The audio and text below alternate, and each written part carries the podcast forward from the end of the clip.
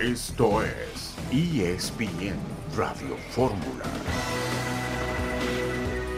Estamos ya en el 3333 de Al Davis Way en Paradise, Las Vegas, para el Super Bowl 58. Harrison Butker y se ha empatado esto. Tiempo extra. Bueno, va a buscar aquí ganar con un pase. Y esto, touchdown.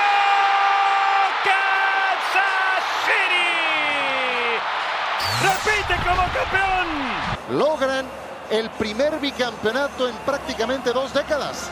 Sufrieron los Chiefs, pero lo volvieron a hacer.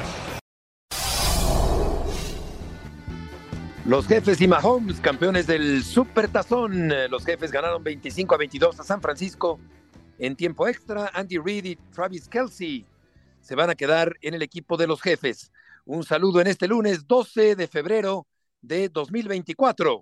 Estamos aquí en esta emisión multimedia de ESPN Radio Fórmula. Héctor Huerta, buenas tardes. Hola Beto, buenas tardes, qué gusto saludarte igual que Eugenio, me, da mucho gusto estar con ustedes. Eh, fíjate que la jornada 6 deja algunas cosas para el comentario, Beto. Y básicamente yo creo que la principal es el, el momento que vive Cruz Azul, ¿no? Y, y, y, de, pero ahí muy pegado Chivas, ¿no? El buen momento que viven los dos equipos. De acuerdo, Cruz Azul, hace mucho tiempo que la máquina no despertaba tanto entusiasmo, una ilusionante máquina cementera con la presión alta asfixiante, el buen funcionamiento colectivo, la contundencia del equipo de Anselmi, el equipo del Cruz Azul. Hablando de técnicos, Nacho Ambriz llegará en la noche a Torreón para dirigir al conjunto de Santos Laguna. El jugador y entrenador Dejan Milojevic fue sepultado hoy en Serbia. Los Cavaliers buscan su décima victoria de forma consecutiva. Y efectivamente, hay un cambio, Héctor, en la eh, dirección técnica del equipo de Santos Laguna.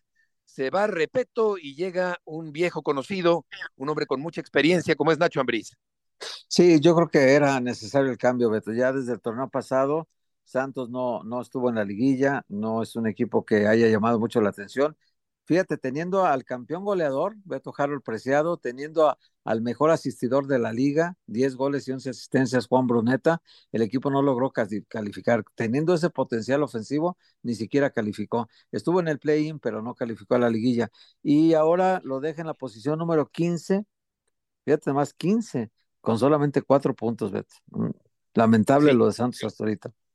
Sí, una pena el funcionamiento de Santos Laguna, que ha dejado mucho que desear en el actual torneo. Nacho Ambriz llega como bombero allá a la comarca lagunera. La pregunta del día, ¿Mahomes hará una dinastía con los jefes? Por lo pronto queda esta imagen, Héctor, que ha dado la vuelta al mundo de la reacción de Kelsey con el eh, entrenador que sí. ha sido duramente criticada por la forma en que eh, se dirige a él y acaba por sí. empujarlo y esto no fue bien visto por el mundo del deporte o el que no es referente al deporte también a nivel mundial.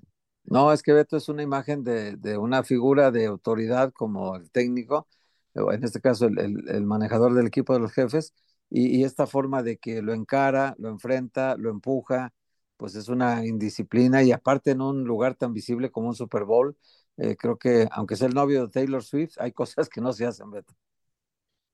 De acuerdo, totalmente, totalmente eso no lo exime, como bien dice Héctor, de maltratar al entrenador. Y estaremos platicando del América que gana el partido. Al final del partido terminó de penalti, Cabecita Rodríguez marcando el gol del América en la cancha de León, en un buen partido, muy movido, intenso, dinámico, disputado, y el América termina ganando el juego por la vía de la pena máxima. Vamos a ir a la primera pausa del día y de la semana y volveremos enseguida en ESPN Radio Fórmula.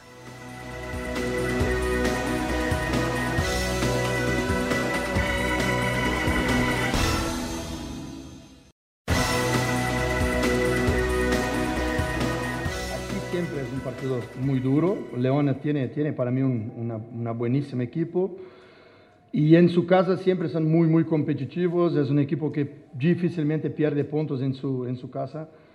Y para mí jugamos un partido correcto, peleando, competiendo mucho, imponiéndose en la mayor parte del tiempo. y en algunos momentos sabiendo, sabiendo defenderse, cerrarse. El tema de las rotaciones hay que, que todos entender que no es, no es porque quiero hacer las rotaciones, es, es necesario, porque con este acúmulo de partidos no podemos masacrar los mismos 11 todos los partidos, porque llegaríamos a frente en, en partidos decisivos, por cierto, con cinco lesiones, con, con la equipo por la mitad, eh, sabiendo que puedes perder un partido, pero no es por esto, porque si repite los 11 tampoco tienes la garantía de que vas a ganar todos los partidos. Entonces, analizando todo el escenario, toda la secuencia, me parece que vamos por un buen camino, por, por el acúmulo de puntos, por tener una defensa bastante sólida eh, y al mismo tiempo ir dando condiciones de todos los jugadores buscar en su mejor momento para cuando venir los partidos decisivos. Es la voz de Andrés Jardiné, el técnico del conjunto del América, que termina sacando la victoria el sábado en la cancha de León. Dilrosun, el holandés, ya apareció en el segundo tiempo de este partido. Dionisio Estrada, buenas tardes. ¿Cómo estás, mi querido Betito? Lo mismo que para el señor Héctor Huerta. Pues sí, un Yargini que dice que tiene que hacer rotaciones, que no pueden jugar con el mismo once, pero da la impresión que hay partidos que pudo haber repetido el once, sobre todo eh, titular del América, y que los pudo haber este, jugado sin que en este momento el equipo resintiera el cansancio, ¿no? Ahora la duda es si puso a lo mejor que tenía contra León en esa victoria sobre el final penal 1 a 0, que quizás para muchos pensamos que pudo haber sido un empate con goles lo más justo, ¿eh? entonces, ¿qué va a poner el próximo miércoles cuando enfrente la vuelta al Real Estelí?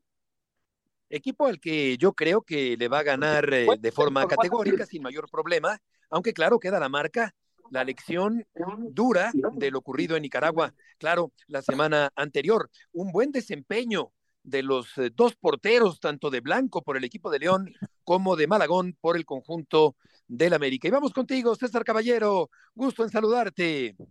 Hola Beto, ¿cómo estás? El gusto es todo mío. El América hoy regresó a los entrenamientos luego de recibir un día de descanso tras la victoria frente al conjunto de León y ya pensando en lo que será el partido de vuelta de los 16 avos de final ante el conjunto del Esteli. La buena noticia para las Águilas es que Henry Martín está ya prácticamente recuperado del esguince en el tobillo derecho que le, que le hizo perderse los últimos tres partidos con el conjunto del América. Hay posibilidades de que por lo menos pueda estar en el banco de suplentes el próximo miércoles en una situación que si en algún momento se torna de emergencia, bueno, ya tendrías la opción ahí de Henry Martín para que entre al terreno de juego. Los que están en duda son Sebastián Cáceres, que salió con un problema en la pierna izquierda en el partido contra León, Kevin Álvarez, que sigue recuperándose de la pubalgia, ustedes saben, es un padecimiento muy molesto, muy traicionero, entonces están llevando con cuidado al lateral derecho del América y de la selección mexicana, y también el Richard Sánchez, quien aún tiene algunas molestias en la pantorrilla después de que se lesionó precisamente contra el Estelí la semana pasada. Yo creo, eh, César, que, que el América va a avanzar sin contratiempos, pero, pero qué tanta huella o qué tan grande fue la lección para eh, preguntar lo mejor del resultado de la semana anterior con esa sacudida sorpresiva allá en Nicaragua. Mira, la verdad es que fue, fue un duro golpe para los futbolistas del América, eh, fue que los aterrizaran de alguna manera. Me contaron que después de ese partido el cuerpo técnico de las Águilas eh, recriminó un poco a, a, los jugadores el que sienten que no dieron el 100% eh, que podrían otorgar dentro del terreno de juego, además de errores infantiles que cometieron en algunas zonas del campo. Le dijeron a los futbolistas que se iban a tener que comer todas las críticas y que no había de otra y que la única manera de que se volviera a hablar bien de ellos era que regresaran a lo que habían mostrado eh, dentro del terreno de juego la gente de América considera esa derrota contra el Estelí como una llamada de atención a tiempo, saben perfectamente que están en una posición si no cómoda, sí viable para avanzar por ese gol de visitante que marca Julián Quiñones y que por supuesto vas a tener la condición de local que siempre marca diferencia cuando te enfrentas a los clubes centroamericanos, aunque hay que decir que el Estelí ha trabajado de buena manera esa parte, llegó desde el jueves pasado, eh, los primeros días sentían mucho los efectos de la altura, pero lo que me acaban de decir, porque acabo de estar con ellos, es que eh, ya ahora prácticamente se pueden desempeñar de un 70, 80% de su nivel óptimo en lo físico e incluso ahorita alrededor de las 4, 4 y cuarto van a tener su antepenúltima práctica antes de enfrentar al América, lo harán en las instalaciones de la cantera. Vamos a escuchar a Otoniel Olivas, el técnico del Real Estelí de Nicaragua, que viene a pagar la visita a la cancha de la Ciudad de los Deportes frente al conjunto del América. Llegan con una ventaja de un gol. La mala noticia fue que les marcaron gol de visita. La pregunta sería, ¿cómo manejar esa ventaja? ¿Salir a atacar, salir a ampliarla, salir a esperar a un equipo como la América? ¿Cuál parecería la mejor opción? Bueno, eh, se trabajan tantas ideas o herramientas que se le dan a los jugadores para manejar o encarar un partido de estos niveles. Eh, que lo fundamental es que ellos estén concentrados y enfocados, pero la lógica está siempre centrada en, estar balanceados, equilibrados en todo momento, en todo momento de juego, que eso va a ser fundamental. Eh, el, único temor que tenemos es que nos vaya a afectar mucho el clima, pero esperamos en Dios que todo nos salga bien y que el plan del partido se vea como nosotros lo estamos planificando. Profesor, usted lo sabe, todos lo sabemos, el América es uno de los históricos de CONCACAF, es el mayor ganador del torneo. ¿Qué significaría para ustedes eliminarlos y venir a eliminarlos a domicilio? Bueno, primero que todo, eh, tenemos respeto y admiración por el América, uno de los mejores de Latinoamérica y sería, si hasta hoy, el día de hoy, haberles derrotado en Nicaragua es histórico para nosotros, imagínense eliminarlo. La verdad es que sería algo sin precedente, sin precedente en la historia nuestra como equipo y como, como, como fútbol, como Nicaragua. Eh, y esperamos en Dios que eso suceda, para eso trabajamos. Hola César, qué gusto saludarte. Oye, primero felicidades esta entrevista con el técnico del Real Estelí.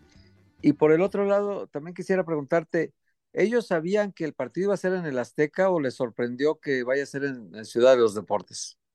Hola, ¿cómo estás, Héctor? Qué gusto saludarte, hermano. Gracias por la felicitación. Eh, no, estaban totalmente conscientes, estaban totalmente conscientes de que mm, va a ser en el Estadio Ciudad de los Deportes. Incluso en una de la parte de las entrevistas me decía el profesor Otoniel que para ellos pues es una ventaja no jugar en el Estadio Azteca, ¿no? Con todo lo que conlleva eh, ir al Coloso de Santa Úrsula, con eh, un estadio más grande, donde seguramente habría mayor capacidad de aficionados. Entonces ellos ven como una ventaja el que van a estar en un estadio más pequeño, un poco más acogedor, donde quizás no se va a sentir tanto la presión como es el Estadio Ciudad de los Deportes, pero también tienen claro que sea cual sea el escenario, la premisa para poder avanzar el próximo miércoles es hacer un partido inteligente, tener muy buen oficio en el tema defensivo para tratar de aguantar los embates del conjunto del América que por supuesto se van a presentar, pero te puedo decir que no hay tanto problema con este tema de la cancha, ellos lo ven como una ventaja y ahora vamos a ver si pueden aprovecharlo. En el saludo, mi querido César Caballero, escuchábamos a Yargini establecer que para él es necesario hacer rotaciones. El América que va a jugar el miércoles es el que vimos en el once titular contra León, quitando el tema de Cáceres por lesión, o va a haber rotaciones sobre ese mismo once.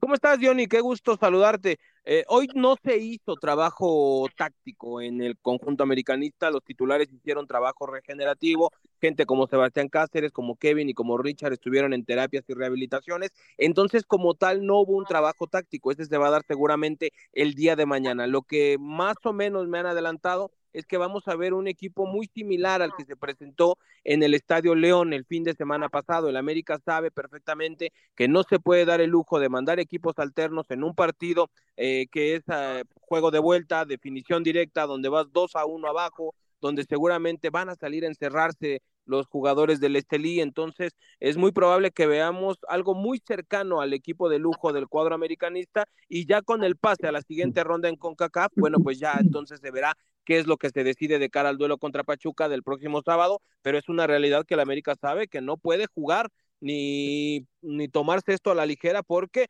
sería una catástrofe si es que vienen a eliminarlo aquí a la Ciudad de México un equipo como el Real Estelí, por supuesto con todo el respeto del mundo. Claro, yo descarto una sorpresa, pero evidentemente es fútbol y no hay que adelantar vísperas. César, enhorabuena como siempre y gracias por la información.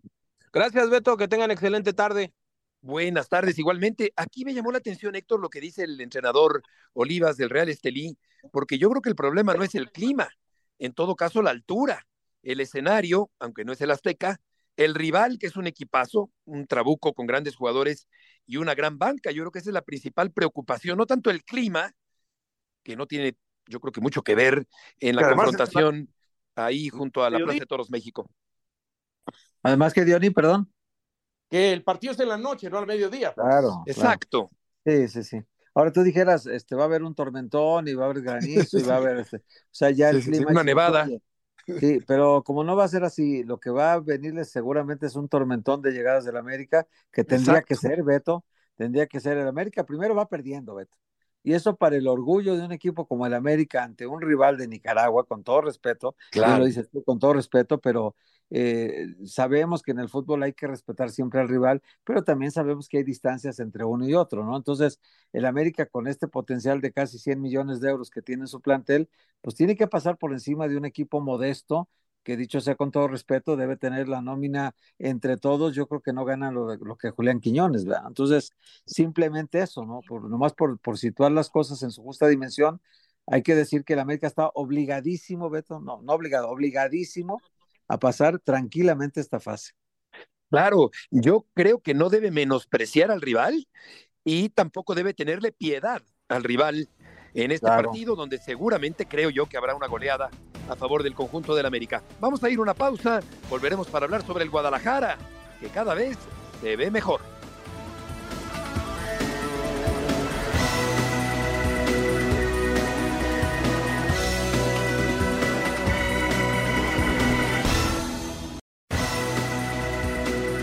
Teníamos que tener mucha paciencia porque era un equipo que estaba posicionado muy bajo y era muy difícil entrar había que entrar con un juego de paredes, con un juego de, de, desmarques, de tratar de encontrar ese último pase, que es lo más difícil en el fútbol cuando un equipo te defiende bajo.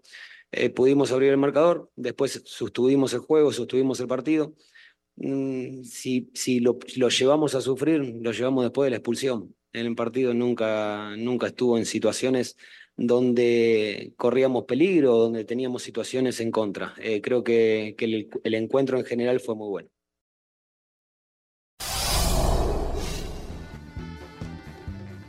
La voz de Fernando Gago, el técnico Dioni del equipo del Guadalajara, que me parece que está haciendo un eh, buen papel en el actual torneo. Cada vez el Guadalajara se ve mejor. Bueno, sí, tenemos que hablar de dos equipos, este Beto, que están sorprendiendo por cómo están asimilando la inmediatez y rápido lo que pretenden sus técnicos. Guadalajara es uno de ellos y Cruz Azul también es otro que después hablaremos de él.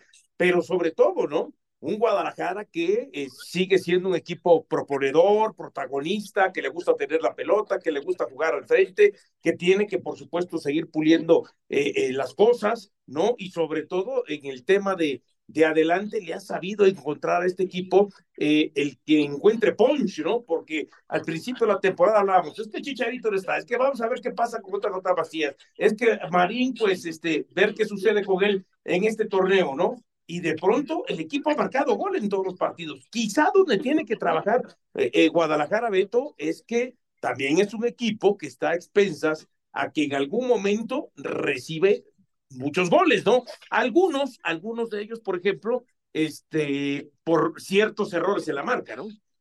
Definitivamente, sí, vamos a eh, saludar a Jesús Bernal. Jesús, mucho gusto en saludarte.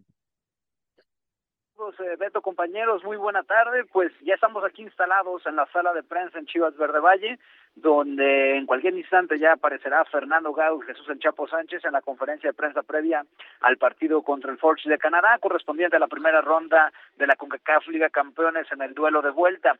Recordar que Chivas va ganando tres goles por uno. Eh, la intención del técnico, y a expensas de que lo confirme un poco más adelante, pues será tener un plan de juego como el que ocurrió hace algunos días, la semana pasada, donde le dio la oportunidad a elementos eh, de novatos, elementos que no habían tenido tanta participación en la liga y que a pesar de esa situación terminó por ganar enfrentamiento. De hecho, vamos a tener la oportunidad también, eh, Beto, de observar el inicio de la práctica del día de hoy y, y, bueno, pues con eso Chivas quedará listo para recibir el día de mañana al Forge.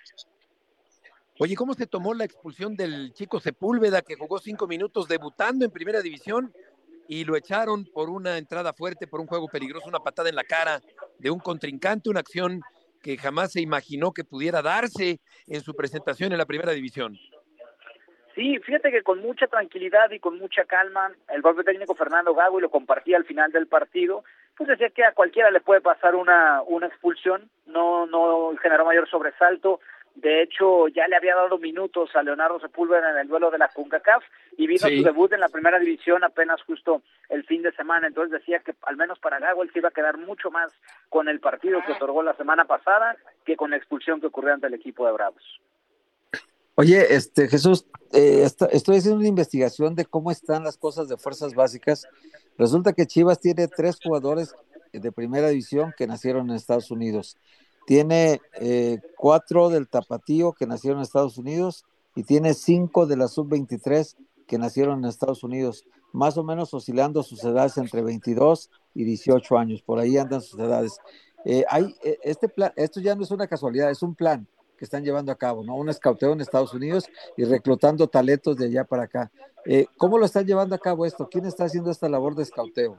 Obviamente es Fernando Hierro y, y a Mauri Vergara de acuerdo, porque luego se van a meter a debate si estas son chivas mexicanas o son chivas gringas, ¿no? Va a llegar pronto el momento en que alguien hable de eso ya.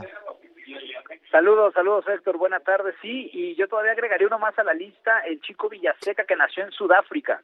Este, Además, además, también, sí. también, Hay- hay ajá, también también. otro, En Asturias, ¿no? Emilio Atame, de la sub-23, que nació en el Principado de Asturias también. Así, hay, eh, me refiero a- al jugador, sí, este nació en Gauteng, Sudáfrica, Daniel Villaseca Kubikova, él tiene 21 años, pero hay, hay también, pues hay uno de Michigan, hay dos de Los Ángeles, uno de Fontana, uno de Fullerton, otro de Tucson, en fin, hay, hay otro de Washington, pero está, está claro que están yendo por ellos para traerlos, está clarísimo eso. Sí, es, es, es parte de un plan diseñado por Fernando Hierro cuando él viene, comienza a estudiar y analizar el mercado, sobre todo para el equipo de Chivas. Se da cuenta de una situación que puede comenzar a reforzar las fuerzas básicas del talento que se ha desarrollado en los Estados Unidos y que también está la puerta abierta para eh, traerle jugadores mexicanos nacidos en otros países, ¿no? Que era algo que no se veía prácticamente en el rebaño sagrado. Tiene todo un departamento, me platicaban, que de, scouting de 10 personas y que el, el, el, gran el gran logro es eso, ¿no? O sea, haber convencido con este plan y con lo que está haciendo de que le permitieran un, un departamento grande, porque los equipos destinan uno o dos personas para esa situación, ¿no? Aquí en Chivas son 10. Entonces esa ha sido Wow. una de las grandes victorias de, de Fernando Hierro, el poder acomodar un departamento grande de visoría y scouting que le permite llegar a esos jugadores que son prácticamente unos desconocidos para el mercado nacional. En el saludo, en el saludo, mi querido Jesús Bernal. A ver, en el partido de ida, el Guadalajara hasta dejó jugadores importantes en México. Fue un, un Guadalajara eh, alterno, por así decirlo. Eh, con la ventaja de 3 a 1, ¿todavía veremos un Guadalajara mucho más alterno para mañana? Sin pensar que Eh, ponga en riesgo el, des- el resultado por eso. Saludos, saludos Dionisio. El plan va a ser el mismo y más tomando en cuenta que Chivas el próximo viernes tiene que visitar Mazatlán. Entonces Fernando Gago va a guardar a sus jugadores estelares de nueva cuenta, va a tener ahí un, equipo con jóvenes, con elementos que prácticamente no tienen participación, para de esta manera este, Pasión, determinación y constancia es lo que te hace campeón y mantiene tu actitud de ride or die baby.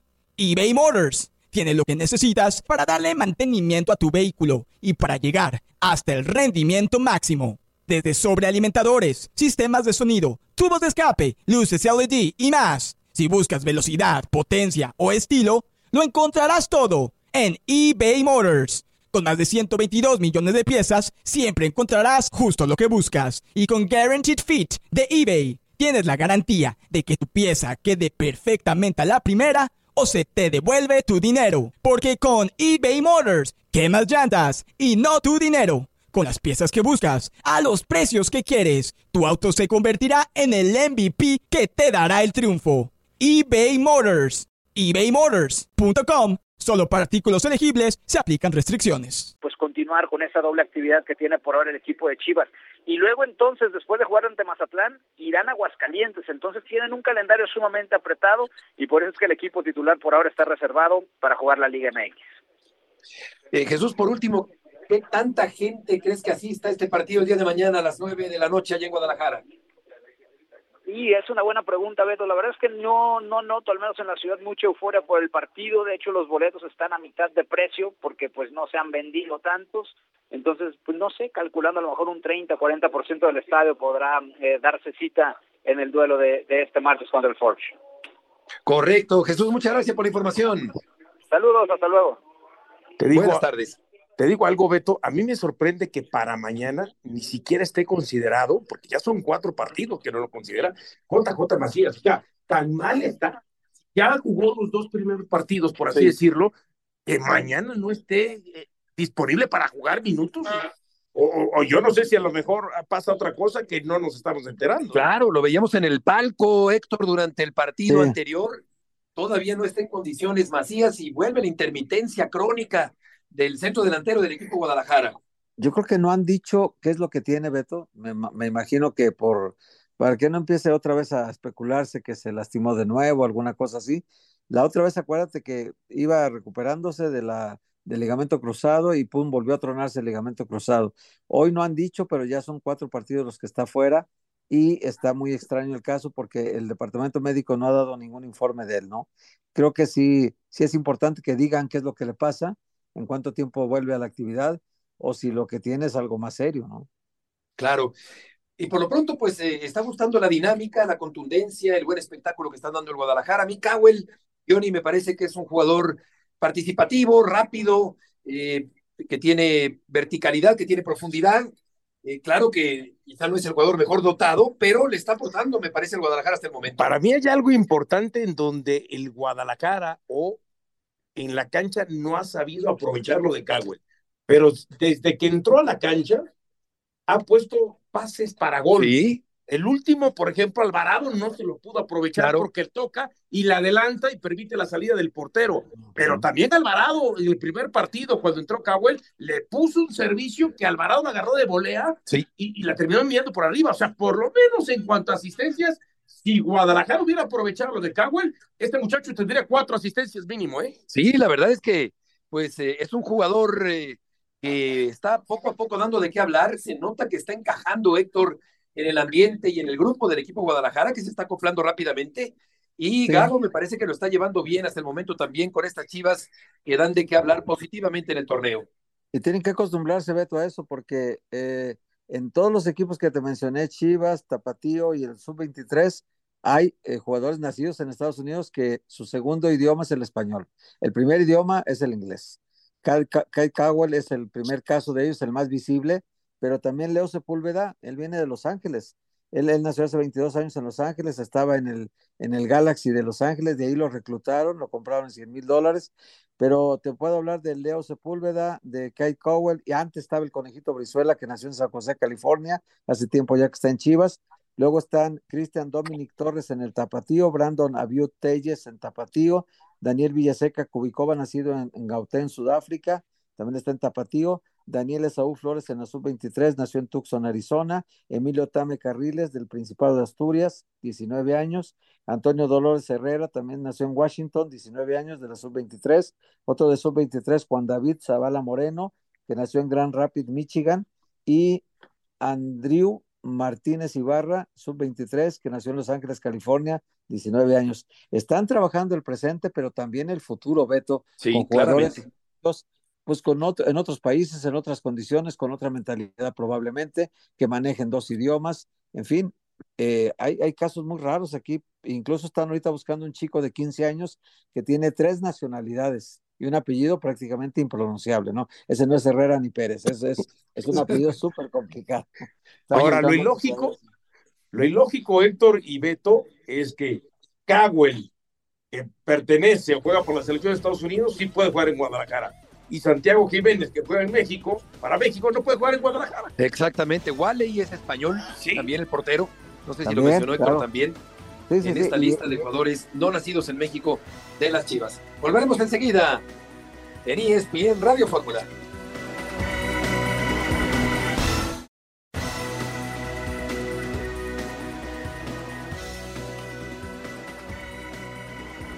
Aquí estamos de regreso para escuchar a Martín Anselmi, el técnico del equipo de Cruz Azul, que está haciendo un buen torneo, una nueva cara del equipo cementero.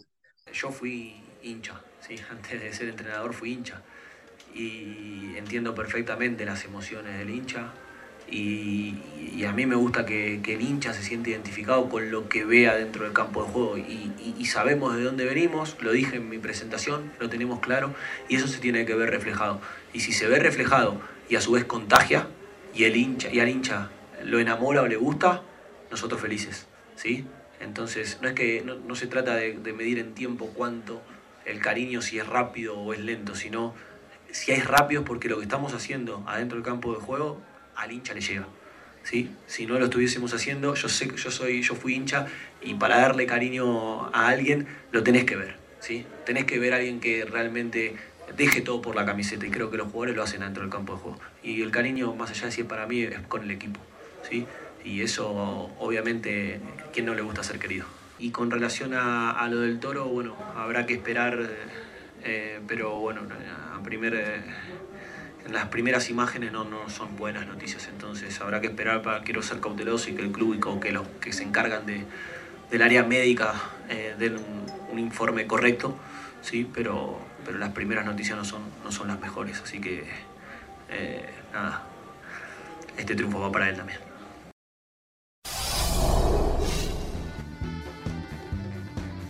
La voz de Anselmi, una presión alta asfixiante, un buen juego colectivo, un buen funcionamiento, una propuesta ofensiva, contundencia. Todo eso tiene Diony este ilusionante Cruz Azul. Sí, el problema es que los últimos cuatro partidos los había arrancado con los hombres puntos le había dado mucho más resultado de lo que habían sido los dos primeros, más allá que en el segundo ante Juárez, el Sepúlveda pudo marcar el gol a través vía penal y estaríamos hablando de cinco victorias consecutivas de Cruz Azul. Hay que ver entonces cómo en el camino este eh, técnico eh, Anselmi logra recomponer para que el equipo no padezca ese punch que está teniendo. Y lo otro, no tuvo a Rivera, metió a Rivero, metió a Huesca y Huesca le, terminó dando un partidazo, gol y asistencia. Hoy Cruz Azul parece estar aceitadito, pero se vio una prueba importante. No, porque, a ver, se reconoce que tú le tienes que ganar a todos los que enfrentes, y más si son los de abajo, porque si no, te estarían criticando. Pero eso que has replicado contra los de abajo lo tienes que replicar con los de arriba, con los fuertes. De acuerdo. Tigres. De acuerdo. Y dos situaciones, Héctor, eh, lamentables. Una, la lesión grave de Toro Fernández. Qué pena que pierde el torneo, el atacante sudamericano del equipo de la máquina cementera. Y por otra, una situación que me pareció desagradable, la forma en que la amnésica, fanaticada, cementera, abucheó al Cata Domínguez, que es uno de los grandes referentes de los últimos tiempos del equipo de Cruz Azul. Sí, sí, sí, yo creo que está claro esas dos, dos detalles, ¿no? Lo del Cata sí es incomprensible, Beto fue un futbolista que vivió muchos momentos muy amargos en el equipo porque hubo resultados que de veras a la gente le dolieron mucho. Esas dos, dos finales que pierden con el América seguramente le dolieron mucho. La de 2013 fue terrible. Y bueno, eh, también hay, hay, que decir que, que la gente pues, es así, pues, y no vas, no vas a moldear a cómo va a ser el aficionado, pues así es, y el que es así, pues así es. Y lo, de, lo del Toro Fernández, una lesión que además se produjo sola, Beto. No hubo nadie que lo lastimara, que lo, que lo tocara, nadie solo, completamente solo nada más lo vimos caer, no había contacto con el rival, estaba cerca, pero no, hubo contacto y cayó con una rotura de ligamentos. Entonces fue, fue muy grave. Aparte, un futbolista que le costó al Cruz 11 millones 200 mil dólares. O sea, costó muy, muy caro, que no ha rendido en goles todavía, que todavía estaba a deber. Eh, decíamos desde el principio del torneo, yo dije que Cambindo en el, Necaxa iba a hacer más goles que el Toro Fernández en Cruz Sur y Cambindo lo mandaron casi de regalo a Necaxa, o sea, prestado, pero de regalo, y, y, este lo compraron en 11 millones de dólares. Y Cambindo ya hizo más goles que el Toro Fernández, ya, ya se acabó el torneo para el Toro, y entonces Cambindo hizo dos goles esta semana. Entonces, sí, fíjate que, y otro detalle que hay que resaltar, Beto, que el buen funcionamiento de Cruzul se ha logrado muy rápido. Anselmi lleva en México 55 días. Llegó el 18 de diciembre llegó a México después de disputar la final del 17 allá en Ecuador. Eh, su equipo perdió y llegó acá el día siguiente, lunes, y se puso a trabajar.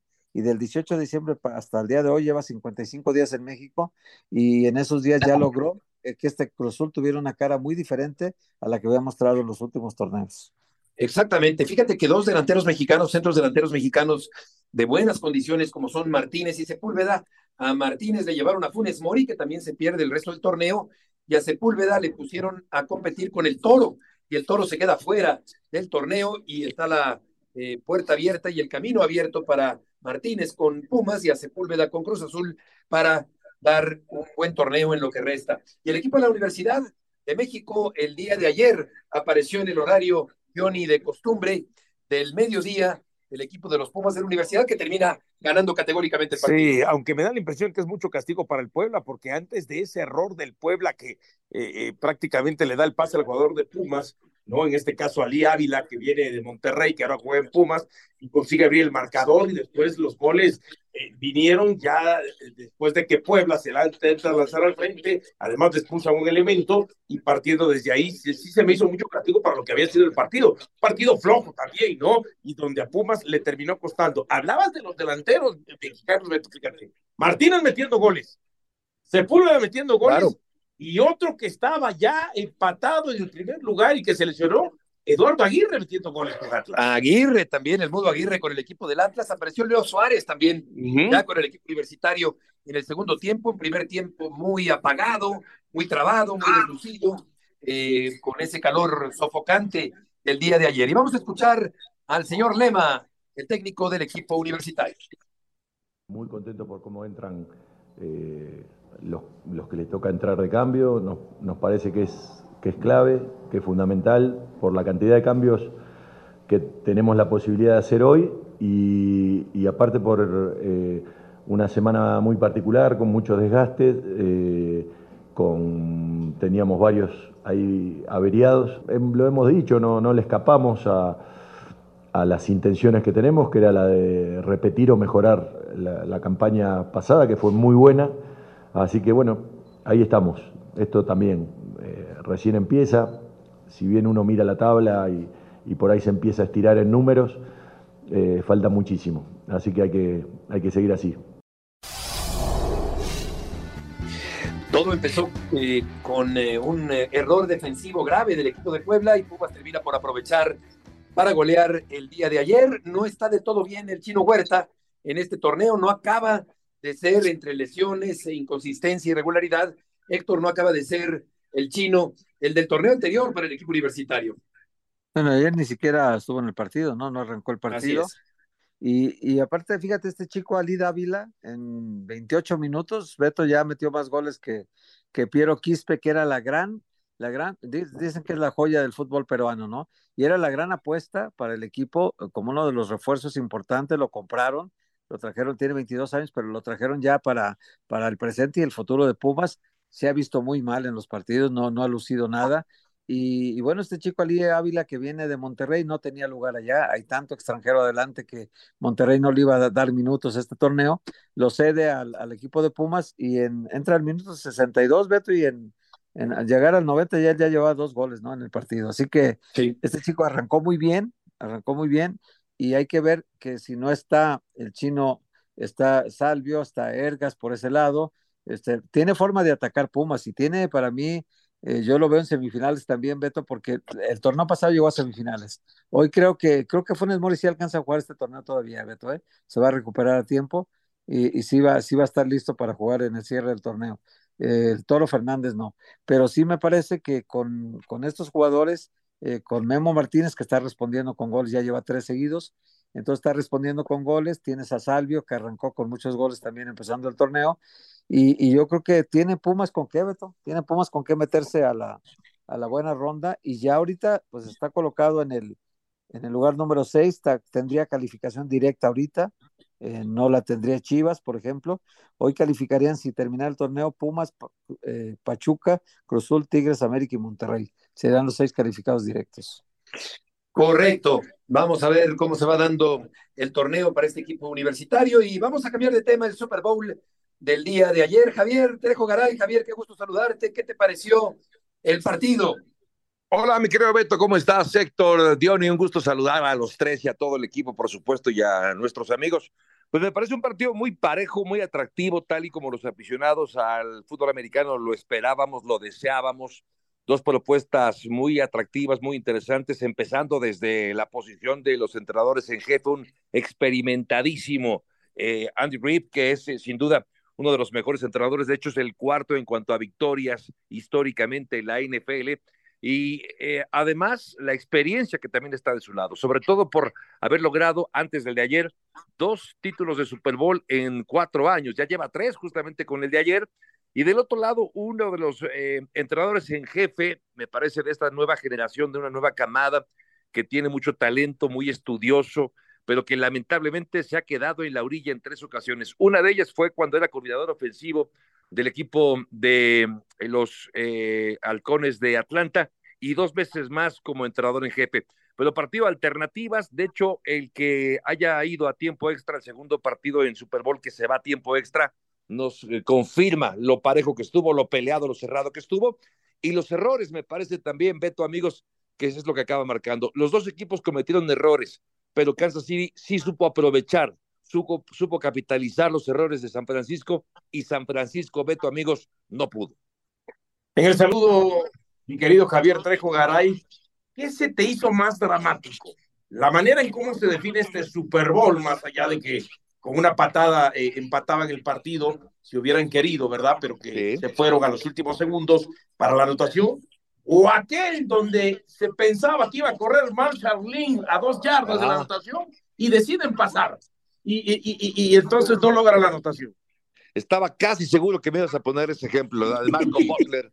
Fue la intercepción de Malcolm Butler a un pase que realizaba Russell Wilson pues me parece que eso fue más dramático porque parecía que ya era un hecho, incluso hay todavía imágenes de Tom Brady cuando está esperando que caiga ya la anotación de, de Seattle, con lo cual tomaban la ventaja ya prácticamente definitiva, pero se atraviesa mal con Butler, se queda con la intercepción y el rostro de Tom Brady viendo que no podía creer lo que pasó. Creo que eso fue más dramático. Lo de ayer no estuvo exento de drama, sobre todo porque muchos nos preguntamos, ¿por qué no pide tiempo fuera y lanza un pase cuando quedaban nueve segundos en el eh, tiempo extra. Bueno, me parece muy sencillo el cálculo. Si el pase era incompleto, iba a, quedar cinco o cuatro segundos. Si era incompleto, se iba a parar el reloj y entonces ya intentarían el gol de campo. Y en caso contrario, conseguir el touchdown y acabar el juego. Eso fue lo que acabó corriendo. Si hubo drama, estuvo interesante, eh, se agotó el, el tiempo extra, pero al final me parece que más dramático fue aquel que refieres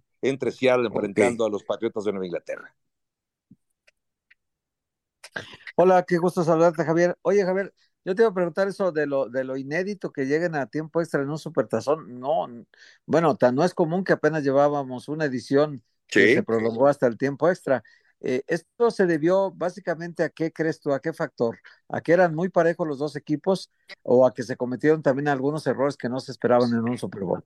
Qué buena pregunta, Héctor, porque me parece que es una combinación, te saludo con mucho gusto, una combinación de esas dos cosas. Uno, lo parejo que estuvo el partido, ciertamente, se vio muy bien en el arranque el equipo de San Francisco, ya hacia el final de la primera mitad empezó a nivelar los jefes de Kansas City y al final ya sabemos la historia.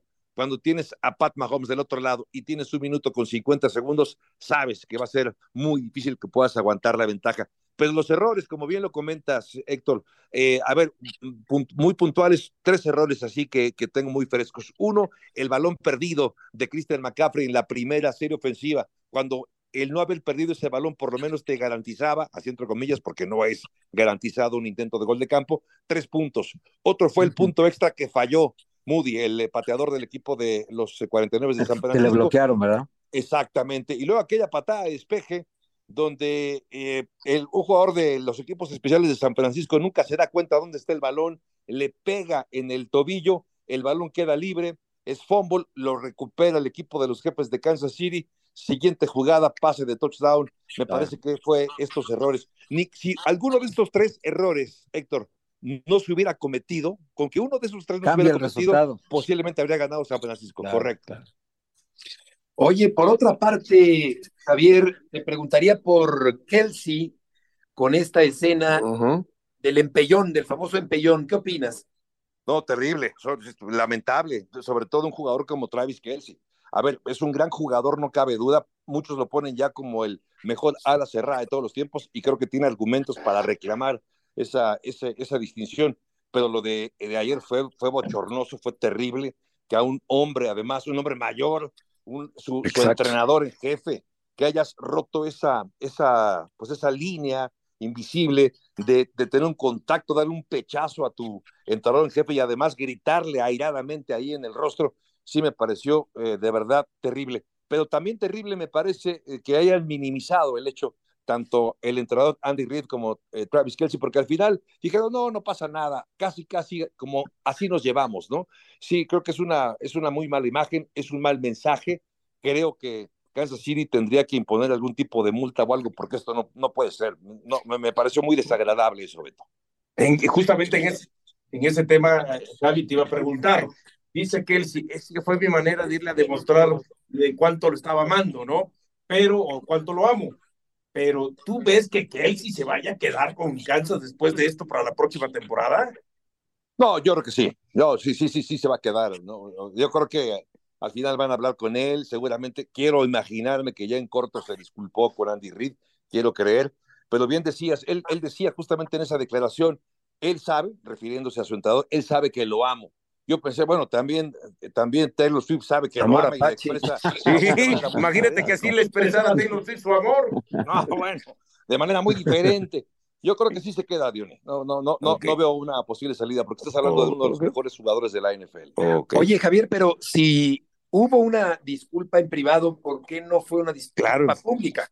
Yo estoy totalmente de acuerdo. El hecho fue público, el hecho fue bochornoso, fue, fue un sainete ahí que protagoniza eh, Travis Kelsey, creo que manda un muy mal ejemplo y estoy de acuerdo. Tendría que haber sido de manera pública porque el incidente fue público eh, y no quedarse callado diciendo, no, ya, ya lo hablamos en corto y sabe que lo amo. Sí, me parece que no, no debió haber sido así.